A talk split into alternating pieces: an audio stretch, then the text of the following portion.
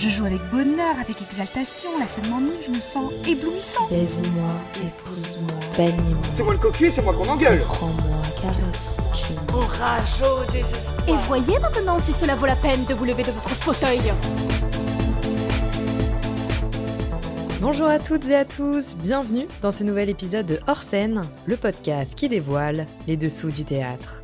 Je m'appelle Alexandra Vépierre, je suis journaliste et un mardi sur trois, je reçois un ou une professionnelle du spectacle pour mieux comprendre ce milieu artistique.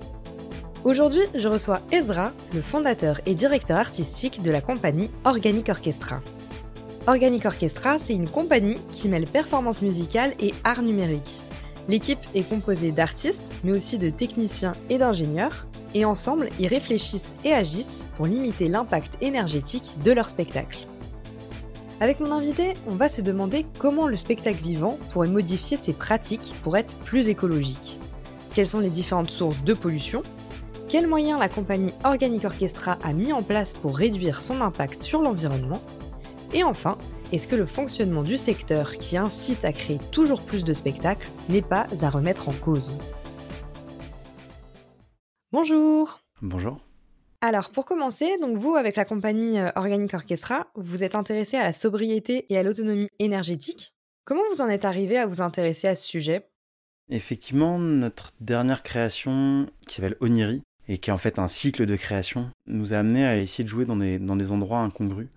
Au travers d'Oniri, on a essayé euh, d'une part d'expérimenter d'autres modes de déplacement pour les tournées, d'abord la voile, puis le vélo.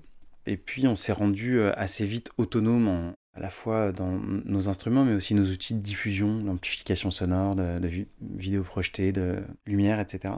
Et en fait, euh, se posait assez naturellement pour nous la question d'essayer de, modifier nos pratiques, parce que les, enjeux écologiques sont, fondamentaux aujourd'hui. Moi, j'ai une pratique de la scène qui m'a amené à, voyager un peu partout dans le monde, parfois en partant jusqu'au Japon pour juste 48 heures ce qui est une super expérience, mais un peu un non-sens euh, écologique. Et ça me plaisait assez d'imaginer qu'on qu'on se déplace de manière différente, sur des temps différents et, avec des, moyens de transport qui sont différents. On a essayé d'imaginer euh, comment à, 360, finalement, on pouvait euh, réfléchir un petit peu différemment l'impact de notre créa. Alors, c'est pas évident parce qu'on. Il n'est pas évident de transformer ces, pratiques parce qu'on utilise quand même tout un tas d'outils numériques, des ordinateurs, des, plein de machines qui, euh, qui ont des bilans carbone désastreux. Et à la fois, on a envie de pouvoir euh, garder ce qu'il y a de, chouette et, puissant dans ces pratiques qui sont nouvelles, avec ces outils nouveaux, mais tout en réduisant au maximum euh, l'impact là où on peut. Quoi. Du coup, on s'est amusé, par exemple, à, essayer de réduire le plus possible la consommation d'énergie nécessaire pendant la durée du spectacle. On s'est donné le pari de faire un spectacle à moins d'un kilowattheure, ce qu'on a réussi à faire pour une, une, centaine de personnes au départ. Maintenant, pour des jauges de 250 personnes en extérieur, on consomme 660 watts-heure pendant une heure de spectacle. C'est-à-dire moins qu'un projecteur euh, qu'on appelle un par dans une salle de spectacle ou moins qu'une bouilloire pour faire de la musique amplifiée, de la vidéo projetée et de la lumière. À travers ce spectacle-là, finalement, ça nous a amené à non seulement euh, à essayer de déplacer nos pratiques, mais à encourager aussi euh, tous les partenaires avec lesquels on monte les, les, tournées, en fait, à se déplacer un peu, et juste comme j'expliquais tout à l'heure, non pas de se déplacer pour une seule date, mais d'essayer de monter des parcours de territoire. Et ça nous amène comme ça à, nous déplacer pour 3, 5, 10 jours sur un territoire donné. Et on se déplace aujourd'hui avec des vélos et on transporte avec ces vélos l'ensemble de notre matériel pendant les, les 10 jours de tournée dans différents coins de France. Pour revenir euh, sur ce que tu disais à propos de votre consommation d'énergie, comment vous avez procédé pour être autonome en énergie et pour consommer euh, moins d'un kilowattheure par spectacle? Bah, Ça a été pas mal de bidouilles dans le, dans le, dans le garage. Pour réussir à descendre sous ce kilowattheure, on a déjà expérimenté plein de choses euh, chez nous. Et puis on s'est fait accompagner aussi par différentes personnes, par les copains du Low Tech Lab à Concarneau, par euh, des laboratoires à, Grenoble, en fait par un dispositif qui s'appelle l'Atelier Art Science qui a été créé entre l'Hexagone, qui est une scène nationale, et les labos du CEA. Et là, on a, on a rencontré pas mal d'ingénieurs différents déjà pour imaginer quelles pouvaient être les ressources énergétiques pour pouvoir faire notre spectacle, et puis euh, aussi sur cette réflexion de réussir à, à, faire en sorte de consommer moins. Quoi. Donc ça a été pendant pas mal de mois... Euh, beaucoup de, de, prise de connaissance de ce qui se fait, d'évaluation, pour avoir essayé de jauger quel était le moindre impact, ou en tout cas le, plus intéressant pour notre pratique. On a passé autant de temps euh, dans des labos et des, et des garages que dans les salles de spectacle pour créer ces dispositifs-là. Malheureusement, aujourd'hui, euh, il y a assez peu de, de dispositifs d'accompagnement pour pouvoir, euh, pour pouvoir développer ça. Donc ça a été beaucoup de, beaucoup de temps offert par les gens, en fait. C'est des sujets qui, qui intéressent pas mal de monde et du coup, il y a des- pas mal de gens qui se sont prêtés au jeu. Et donc, qu'est-ce que c'est exactement comme dispositif? On a différents dispositifs comme ça qui sont, par exemple, toutes les lumières du spectacle sont faites en 12 volts avec des ampoules à filament LED qui consomment pour le coup très peu d'énergie. Et on a, au lieu de passer par des gradateurs et du tungstène qui est super hein, en termes de en termes de chaleur, sauf que effectivement ça, ça chauffe, euh, ça chauffe presque plus que ça éclaire, et donc ça demande beaucoup d'énergie. Donc on est passé sur sur des dispositifs euh, à LED en essayant de garder des, ampoules qui soient les plus chaleureuses possibles. Voilà, on, est passé tout en 12 volts, des ampoules qu'on puisse quand même graduer, qui puissent quand même avoir des changements d'intensité. Et puis, plutôt que de passer par un gradateur comme on fait habituellement, on a créé avec un petit Raspberry et euh, un copain, Martin Herman, a développé Lampignon, qui est un petit programme qui nous permet de contrôler, de piloter une conduite sur ces différents dispositifs au travers d'un Raspberry. Pour la lumière, on, a créé ce petit Lampignon. Ça a été notre plus gros poste. On est passé de euh, environ 2000 euh, watts heure auparavant à 30 watts heure pour la durée du spectacle en lumière. L'énorme progression qu'on a pu faire, c'était à cet endroit-là. En vidéo, on a, cherché à, monter des dispositifs avec, euh, une lumière qui, qui ne serait pas des ampoules de, de vidéoprojecteurs. Enfin, on, on a essayé plusieurs choses. Il n'y avait rien de très très concluant pour pouvoir euh, avoir suffisamment de luminosité, de définition, etc. pour peu de consommation énergétique. Donc on s'est euh, on s'est orienté vers des, des vidéoprojecteurs qui sont assez, euh, assez nouveaux maintenant, qui sont des vidéoprojecteurs laser. Pour le coup, l'énergie grise de ces machines n'est pas terrible parce qu'il faut, il faut les commander en Chine. C'est un peu le, le- le dernier cri finalement des, des vidéoprojecteurs de salon. Quoi. On n'est pas tellement sur du réemploi à cet endroit-là. On a fait le choix de machines qui sont récentes mais qui sont euh, pour le coup très performantes et qui ont un super rapport de, luminosité et de coût énergétique. Quoi. Donc c'est euh, une machine qui pour euh, environ 200 watts nous offre 7000 lumens, ce qui est aujourd'hui ce qu'on fait de mieux en fait. Et puis en son, ça a été, ça a été du design de, de machines avec, avec un copain qui s'appelle Shark Amp, avec lequel on a, on a recréé des, un système de diffusion amplifié qui est lui-même euh, nos remorques en fait. Nos remorques de, vélo sont, aussi les caissons de basse du spectacle et on s'est débrouillé pour faire en sorte que ce soit ce même objet qui nous permette de, pouvoir ranger le matériel. Je vais passer un peu sur les, points techniques exacts, mais c'est des dispositifs avec les systèmes d'amplification qu'il y a aujourd'hui qui consomment moins de 100 watts pour un public de 150 personnes. Donc petit à petit, on a d'abord calculé combien on consommait, on a identifié où étaient les plus gros postes, et petit à petit, on a euh, soit réduit, euh, soit transformé les, les- les machines qu'on utilisait. Quoi. Ce que ça nous a appris, c'est que l'énergie euh, la plus propre, c'est celle qu'on consomme pas en fait. Quoi. Et donc, euh, un des gros enjeux, ça a été de garder euh, juste l'essentiel de ce dont on avait besoin pour pouvoir faire notre performance. Quoi. Et est-ce que tu sais combien vous consommiez d'énergie avant toute cette réflexion pour qu'on ait un ordre de grandeur? Alors, euh, c'est une vaste question parce que ça dépend tellement des spectacles, ça dépend du cadre des spectacles. Mais si je prends un objet comme le Bionic Orchestra 2.0, qui est un spectacle qu'on jouait encore en 2014, qui était pour une petite jauge aussi, on pouvait monter jusqu'à 300 personnes, mais ça restait des petites jauges. On avait un dispositif qui n'était pas énorme, mais qui, atteignait euh, facilement les 20 kWh notamment à cause de la lumière, mais aussi parce que voilà, les, les choix n'étaient pas vraiment sur l'optimisation de cette consommation d'énergie. quoi. Maintenant, il y a des spectacles en, musique actuelle ou dans des, dans des shows euh, événementiels, etc., qui vont bien au-delà de ça encore. On se retrouve avec euh, parfois plusieurs centaines de kilowattheures pour une seule heure de spectacle sur des shows importants. Alors, euh, c'est aussi des, des formes souvent qui s'adressent à un plus grand nombre de personnes, mais, mais quand même, le, le ratio d'énergie dépensée par personne est quand même vraiment plus important dans les pratiques habituelles. Quoi. Et euh, petit à petit, euh, la, conscience de cette consommation euh, vient dans les équipes techniques, dans les directions et l'orientation que prennent les lieux ou les créations des, des artistes. Mais d'une part, on a du matériel qui est déjà là. Ensuite, on a des centrales nucléaires qui permettent que l'électricité soit pas trop chère en France. Ça fait que le robinet étant grand ouvert, on ne fait pas tellement attention à ça. Quoi. Je pense qu'il y a à la fois la, conscience écologique qui est en train de grandir, il y a des technologies qui permettent de pouvoir, euh, de pouvoir se replier sur, sur d'autres choses. Alors c'est pas toujours la dernière technologie qui est le meilleur choix, hein, parce que ce qu'on appelle l'énergie grise, c'est-à-dire toute l'énergie qui a été nécessaire pour la production d'un objet et parfois ne sera jamais amortie pendant la vie de cet objet. Et c'est le cas un peu des LED par exemple qui posent question. C'est souvent les questions que peuvent poser des machines comme nos ordinateurs.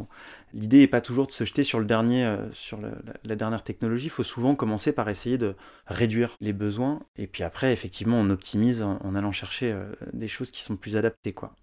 Donc là, tu nous as expliqué comment vous avez limité au maximum votre consommation d'énergie.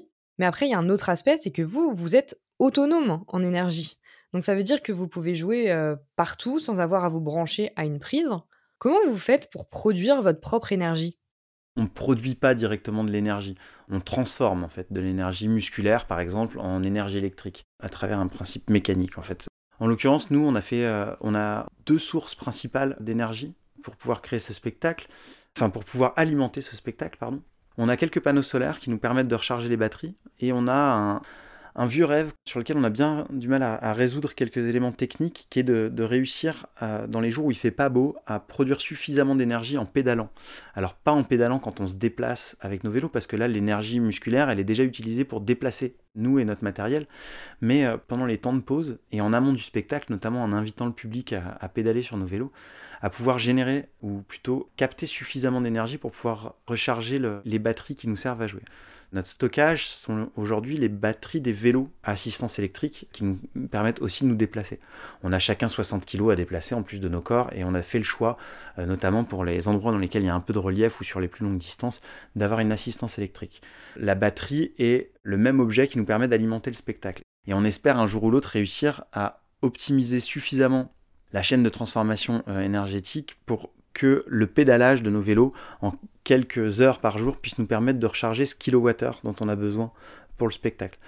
Aujourd'hui, on arrive à peu près à produire en moyenne 50 watts heure par personne qui pédale.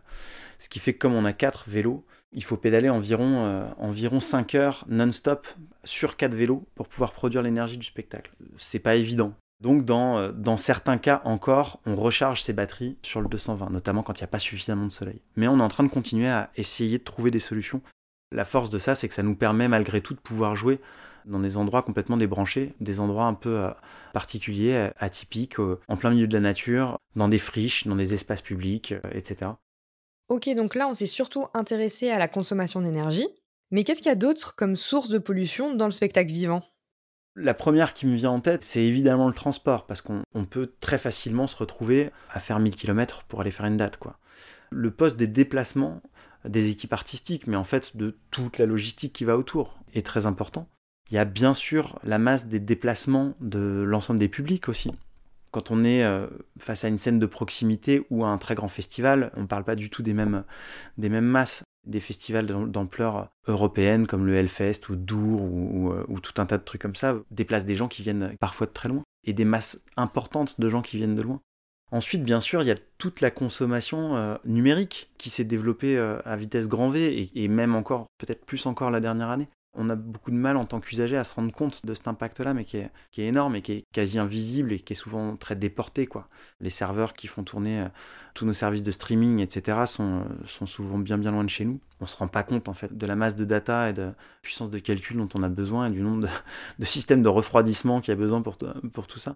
Il y a tout un tas d'endroits qui sont intéressants sur lesquels agir aussi. Euh, les exigences qu'on a quand on se déplace, c'est-à-dire euh, les riders, le, type d'alimentation qu'on a, le, fait d'arrêter de demander des bouteilles d'eau en plastique sur scène, d'avoir nos gourdes, de demander à ce qu'il n'y ait pas spécialement de la viande à tous les repas. Enfin voilà, déplacer aussi tous nos modes de consommation. En fait, c'est énormément de choses qui sont liées aux pratiques des individus chez eux. Se questionner deux fois sur l'usage de la voiture pour aller euh, à une réunion ou en vacances, etc. Se demander parfois s'il n'y a pas d'autres modes d'organisation qui permettent, euh, dans notre vie de tous les jours et dans nos pratiques, dans nos métiers, euh, de pouvoir avoir un, impact moins important. Justement, pour revenir sur la thématique des transports, tu disais que vous faisiez des tournées de territoire et que vous vous déplaciez à vélo. Mais comment vous faites quand vous souhaitez vous déplacer d'un territoire à un autre? Pour les grandes distances, on a designé tout notre spectacle pour qu'il puisse rentrer dans les trains, sauf que la SNCF ne nous permet pas aujourd'hui de pouvoir monter dans des trains avec des vélos, une remorque qui contient donc nos, dispositifs de jeu et nos valises de, de bagages en plus de ça. On se retrouve avec des dispositifs qui sont trop encombrants et trop lourds, et surtout avec des trains qui ne sont pas designés pour ça. Sans parler du fait que si on a un changement de train dans une ville comme Paris, ça devient euh, assez compliqué en fait en termes de, logistique de pouvoir euh, déplacer notre bazar. Je crois qu'on va aller vers, euh, vers une simplification des systèmes de transport en commun pour qu'on puisse le faire. Alors, il y a déjà l'Europe qui a plus ou moins forcé la main en fait à la SNCF pour ouvrir au moins 8 places par train et, euh, j'espère qu'à un moment donné, on, voilà, on va avoir des, dispositifs dans les trains un petit peu plus adaptés pour pouvoir déplacer ce genre de matériel.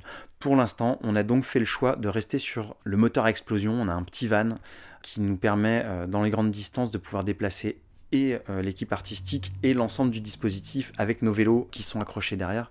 Et dès qu'on peut, on éteint ce van et on se déplace à vélo après sur, sur chacun des territoires. Après, dans les autres sources de pollution, il y a les décors, parce que bah, souvent, ces décors, ils vont être créés exprès pour un spectacle. Et après quelques dates, donc le temps, la durée du spectacle, quoi, ils vont être jetés directement à la poubelle. Est-ce que toi, tu connais des initiatives qui existent pour réutiliser, recycler ces décors et qui finissent pas juste à la benne, quoi? Alors effectivement, la, courte vie des décors de spectacle, j'ai envie de dire malheureusement surtout dans les grosses créations en fait. Je sais que c'est un sujet important, notamment pour les opéras aujourd'hui, ce qui est fondamental parce qu'effectivement, vu les quantités de matière qui sont déplacées pour le peu de nombre de représentations, la question est vraiment importante pour des raisons écologiques et aussi pour des raisons économiques, bien sûr. J'ai eu l'occasion, euh, pendant la Biennale Art Sciences expérimentale, de rencontrer différents théâtres de Lyon qui travaillaient un peu là-dessus, sur euh, des systèmes de ressourcerie, en fait, quoi, de ces matériaux. Ça implique euh, souvent une logistique qui est un peu particulière. Il faut des espaces de stockage particuliers avec euh, la possibilité de, de pouvoir euh, montrer, prêter, entretenir ces différents, j'ai envie de dire matériaux, mais, mais aussi les outils en fait. La question se pose pour les décors, mais la question se pose aussi pour l'ensemble du matériel qui sert dans les spectacles. C'est-à-dire que le nombre de jours d'exploitation de, beaucoup de matériel est, est souvent faible quand il est acheté directement par des compagnies par exemple. Et il y a à la fois des ressourceries qui sont en train de se mettre en place. Alors ça reste lent et inertiel, hein, parce que les modèles économiques derrière sont pas forcément euh, faciles. Et puis il y a aussi des, des assos et des organisations entre structures de mutualisation de matériel qui permet, euh, quand un vidéoprojecteur euh, ne, sort que, que, 10 ou 20 fois dans l'année, qu'il ait une vie un peu plus longue, ce qui bah, permet de mieux amortir le matériel. Il y a des initiatives qui sont de plus en plus nombreuses, pas suffisamment nombreuses, je pense encore. Et puis suffisamment répartis sur le territoire aussi. Parce que euh, quand on vit dans des, dans des espaces ruraux comme moi, la prochaine ressourcerie du spectacle est quand même assez loin en fait. Toujours pour continuer euh, sur les différentes sources de pollution, il y a aussi euh, ce qui va toucher à la communication. Donc tout ce qui va être affiches jetables, panneaux publicitaires lumineux, etc. Est-ce que ce sont des choses auxquelles vous, vous avez réfléchi? Il y a eu des discussions euh, qui ont été vraiment chouettes avec, euh, avec certaines équipes euh, qui nous accueillent. Je pense notamment à deux salles, par exemple, que sont la Nouvelle Vague à, Saint-Malo et aussi Bonjour Minuit à, Saint-Brieuc, avec qui on a, on a pas mal discuté de ces dispositifs de communication. Comment communiquer différemment, en fait?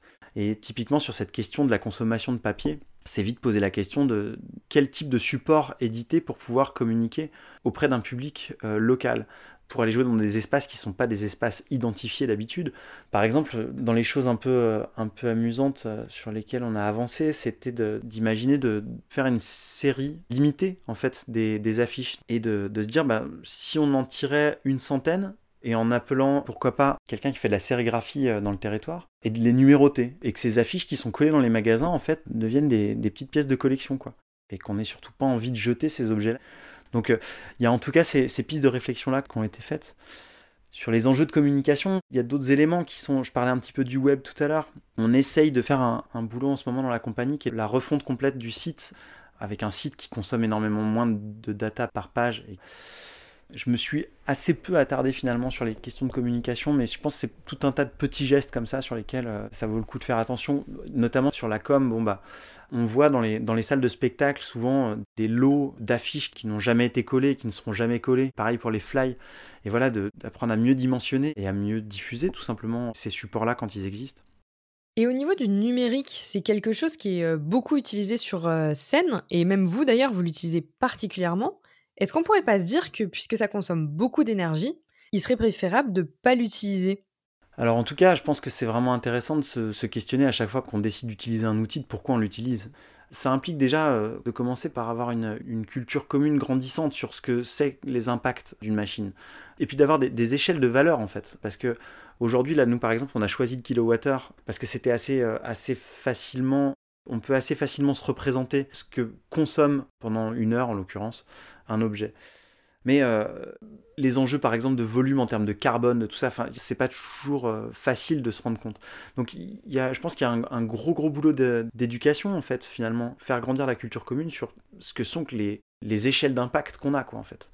Et donc de pouvoir, à partir de là, se, serait questionner sur le sur est-ce qu'il est vraiment pertinent que j'utilise cette machine ou une autre? Est-ce que je peux pas simplement m'en passer? Et là, c'est aussi ben, dans la manière dont les gens écrivent les pièces finalement quel est l'impact qu'on cherche en fait? Est-ce qu'il est juste sensible?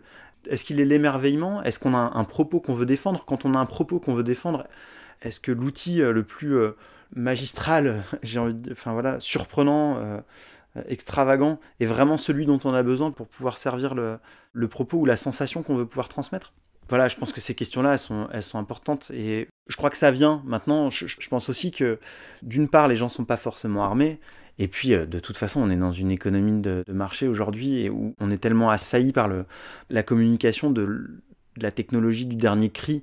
Il y a cet appétit euh, gigantesque euh, auquel on est très très poussé à grands coups de marketing. Bah, ça implique, ouais, c'est ça, ça implique de, s'intéresser un minimum, de prendre conscience un petit peu de, ce que c'est que les impacts. Et là, à partir de là, on peut commencer à changer un peu nos pratiques. Quoi. Pour poursuivre sur ce que tu dis sur le point de vue artistique, si on veut être réellement écolo sur scène, il faudra avoir une mise en scène très sobre, éviter d'avoir trop de décors, trop de lumière, etc. Est-ce qu'on y perd artistiquement? Alors parfois oui, en fait, ma question juste avant c'était est-ce que j'ai besoin de cet outil pour raconter ça ou pour donner cette émotion? Parfois un outil peut être justifié en fait, parce qu'il permet une écriture particulière.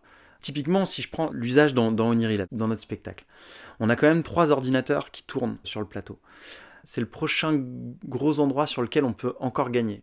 D'une pour la consommation énergétique en temps, réel, mais surtout pour l'énergie grise.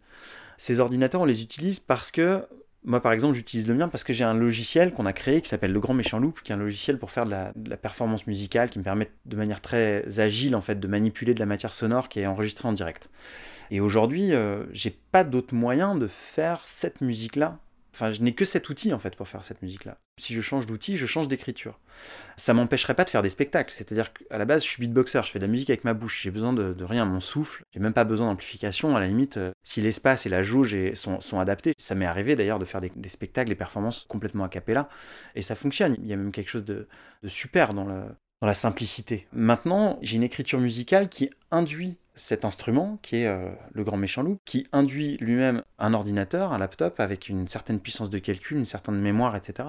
Je tiens à pouvoir continuer d'explorer cette écriture-là, et donc je tiens aujourd'hui à avoir une machine. Cette machine, je continue de la questionner parce qu'il y a petit à petit des ordinateurs vraiment moins consommateurs d'énergie et de ressources, de matériaux qui sont en train de débarquer. C'est pas encore tout à fait mûr, mais c'est ce qu'on appelle les Raspberry en fait, par exemple, enfin qui est un type d'ordinateur de ce type comme ça, qui sont des, ordinateurs euh, très petits, très peu chers, avec très peu de matériaux pour pouvoir les faire.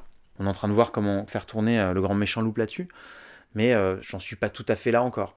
Oui, une technologie peut être, peut être justifiée quelque part, toutes les formes peuvent se justifier. Il faut juste s'assurer qu'elles sont bien pertinentes par rapport à ce qu'on a à faire et pas s'en servir simplement comme des gadgets. C'est là que c'est un peu dommage. On a un attrait de, l'émerveillement et de la technologie qui est tel que euh, on peut souvent euh, cumuler énormément. Et je me suis déjà fait prendre au piège euh, à, de multiples reprises d'utiliser un, artifice en fait, quelque chose qui est, pas forcément, qui sert pas vraiment ni le spectacle ni le propos. Et on peut vite les cumuler en plus dans un même spectacle quoi. Après, est-ce que tu penses pas qu'il y a un problème avec le fonctionnement même du spectacle vivant en France? Parce que là, finalement, tout est organisé selon une obsolescence programmée. On va créer un spectacle qui va vivre un temps très restreint, peut-être un an, voire quelques mois, et après on passe à un autre spectacle, puis un autre, etc. Est-ce qu'il faudrait pas faire évoluer les choses à ce niveau-là? Je suis hyper d'accord avec ça. oui, tout à fait. Je pense que les spectacles ont, besoin d'une de temps pour mûrir. Surtout, plus un spectacle est complexe, plus il a besoin de mûrir. Et euh, à la fois, on se retrouve face aujourd'hui, d'une part, il y a tout le réseau de diffusion qui désire souvent diffuser des choses qui sont très nouvelles ou qui ont une actualité particulière. Or, un spectacle, finalement, c'est avec de la patine, ça devient souvent euh, tellement plus fort quand euh, les dispositifs techniques, l'écriture et puis les interprètes, tout le monde, se, ça se bonifie en jouant. Quoi. Effectivement, il est, il est désirable que les spectacles puissent jouer le plus longtemps possible, voire plusieurs fois dans, chaque, dans chacun des espaces en fait. Je crois souvent que la, troisième représentation dans un même lieu est hyper forte. J'aime beaucoup ce moment-là. Souvent, la première, il y a quelque chose d'un peu fragile et du coup qui marche très bien. La deuxième, on, peut avoir tendance à, laisser retomber de l'énergie. Et souvent, la troisième, il y a quelque chose de super qui se passe. Pour tout le monde, pour les spectateurs, pour la salle, pour l'équipe. Il y a un autre élément qui est super euh, dommage aujourd'hui, c'est que les modèles de financement demandent en permanence de créer quelque chose de nouveau. Et pour pouvoir créer des choses qui sont évolutives, qui sont itératives, on est en dehors des lignes. Donc il faut euh, apprendre à présenter de manière euh, la plus élégante possible le fait que oui, on est en train de travailler sur le même propos depuis euh, trois ans avec des dispositifs techniques qui ont commencé à naître il y a trois ans et pourtant notre écriture continue de changer, le répertoire continue de changer et on est en train de, faire grandir des, spectacles ou plutôt des, des cycles de spectacles à travers le temps. Et c'est hyper difficile d'expliquer ça souvent aux institutions qui financent parce qu'elles ont besoin d'une nouvelle création. Et une nouvelle création, si possible, tous les ans. Alors, c'est plus tout à fait le cas pour les très gros. Pour les très grosses structures, en fait, ceux qui ont finalement le plus de moyens et de fonctionnement, etc., on leur demande un petit peu moins cette fréquence-là. Plus t'es petit et moins t'as de sous, et plus il faut faire des trucs souvent, quoi. Et ça, c'est un peu, c'est un peu dur, en fait. Effectivement, je trouve que les mécanismes aujourd'hui ne sont pas du tout adaptés. Et justement, euh, si des personnes qui nous écoutent, des euh, théâtres, des compagnies, etc., souhaitent avoir une approche plus écolo, est-ce qu'il y a des réseaux particuliers, des collectifs qui pourraient les aider? Ouais, il y a de plus en plus de, réseaux, il y a de plus en plus de tables rondes, de, choses qui sont en train de se passer là-dessus. Bon, on a vu euh, suite au BIS il y a un an et demi il y avait un endroit spécifique sur le développement durable. À partir de cette période-là, en fait, on s'est rendu compte du nombre de tables rondes qui se passaient dans les réseaux des théâtres dans les réseaux de musique actuels, sur les problématiques écologiques. Enfin, il y, a quelque chose de l'ordre de la, de la conscience là aujourd'hui qui fait qu'il y a de plus en plus d'offres, en tout cas de séminaires et de ce genre de choses, où aller un peu gratter de l'information. Ensuite, il y, y, a des structures d'accompagnement auxquelles on peut avoir accès. Euh, alors, je, ne vais pas être très bon parce que je vais, je vais pas trouver de, je vais pas trouver là maintenant de, je vais avoir du mal à te donner une liste de, de dispositifs. Après, euh, si tu en as euh, de côté, euh, enfin que tu peux retrouver plus tard, ce qu'on peut faire, c'est que tu me les envoies et moi je les mettrai en description de l'épisode si ça peut intéresser des gens. Ouais, ça, ça va être mieux parce que je vais, je vais pas forcément citer les bons en plus là. Ouais, ça j'ai pas, pas bossé ça. Aller bosser ça. On va faire comme ça. voilà, il y a des dispositifs, il y a des structures d'accompagnement aujourd'hui sur le calcul carbone, par exemple, d'une structure, euh, enfin le, coût carbone d'un projet. Il y a tout un tas de systèmes d'évaluation finalement des impacts. Il y a aussi des choses plus alternatives qui sont en train de, qui voient le jour de plus en plus, de manière de plus en plus importante. Il y a par exemple un réseau de bateaux spectacles en fait qui s'est créé autour d'un festival des bateaux spectacles à Micheli qui a deux ans et demi de ça il y a une, liste internet qui s'appelle Intergalactique. L'intergalactique des bateaux spectacles, c'est euh, voilà quelques dizaines de, bateaux spectacles qui échangent. Donc là-dessus, c'est des plateformes intéressantes parce que ça, cherche justement à, développer de la tournée sur du temps long et, euh, sur des territoires maritimes euh, en France et ailleurs. Un autre collectif grandissant qui s'appelle La Poursuite, qui est un collectif de, spectacles à vélo avec des, des, compagnies qui sont un peu, qui sont un peu partout en France. C'est tout à fait pluridisciplinaire, ça va de de gens qui font du théâtre, de la rue, euh, pas mal de musique quand même. Il y a même un gars qui fait du stand-up. Enfin, il y a plein de, il y a, plein de trucs là-dedans. Autour de ce collectif, il y a un peu l'envie de, constituer une fédération à un moment donné, quelque chose de, très ouvert autour des, autour des vélos spectacles, parce que ce genre de forme de diffusion est en train de pas mal euh, se développer, quoi. Et maintenant, euh, pour finir, est-ce que tu aurais des artistes ou des spectacles à nous conseiller? Alors, ce qui est difficile, c'est que dernièrement, quand même, il n'y a pas eu beaucoup de spectacles. Hein. euh, J'ai pas de choses très très fraîches là. Euh, et, euh, et je me suis assez peu prêté au jeu des, des, spectacles sur Internet. J'en ai vu quelques-uns quand même, mais je, suis éventuellement des choses qui, justement qui m'ont touché. C'était toute une petite série d'Arte sur le autour du, du, du, corps et du cirque. Là. Bah, justement, ça me fait penser à une compagnie que j'aime beaucoup qui s'appelle Le Barreau d'Evel qui est une compagnie toulousaine qui fait des, spectacles très très poétiques. Il y a plein de choses là, je m'apprête à, découvrir, à rencontrer plutôt un personnage assez chouette, que j'aime bien, qui s'appelle Suis-je fou, qui est un musicien qui fabrique ses, synthétiseurs. Il fait donc de la, synthèse, quoi. Vraiment, il manipule du signal électrique en fait pour faire du son. Et Suis-je fou euh, s'est amusé à, fabriquer quoi, en DIY quoi, ses propres synthétiseurs. Il va faire la première partie de, certaines des, dates qu'on va faire cet été. C'est une rencontre marrante et il s'est posé justement cette question de, consommer très peu. Alors pour le coup, lui, il consomme vraiment très très peu pendant son spectacle. Ça va être, ça va être super intéressant. Merci beaucoup à Ezra de nous avoir partagé son expérience. Et merci à vous d'avoir écouté le sixième épisode de l'acte 2 de Hors si vous aussi vous souhaitez partager vos expériences théâtrales, retrouvez-nous sur Facebook et Instagram, on relaiera tous vos témoignages. Si cet épisode vous a plu, abonnez-vous au podcast, laissez-nous plein d'étoiles et surtout, parlez de nous lors de votre prochain verre en terrasse, de votre prochain resto et même bien sûr de votre prochain spectacle. Ce podcast est réalisé en collaboration avec l'hilarante Laetitia Leroy qui s'occupe de nos réseaux sociaux. Merci à elle. Le générique de cet épisode a été créé par Thomas Rodriguez. Merci à lui. Et nous, on se retrouve très prochainement pour un nouvel épisode. Allez, à bientôt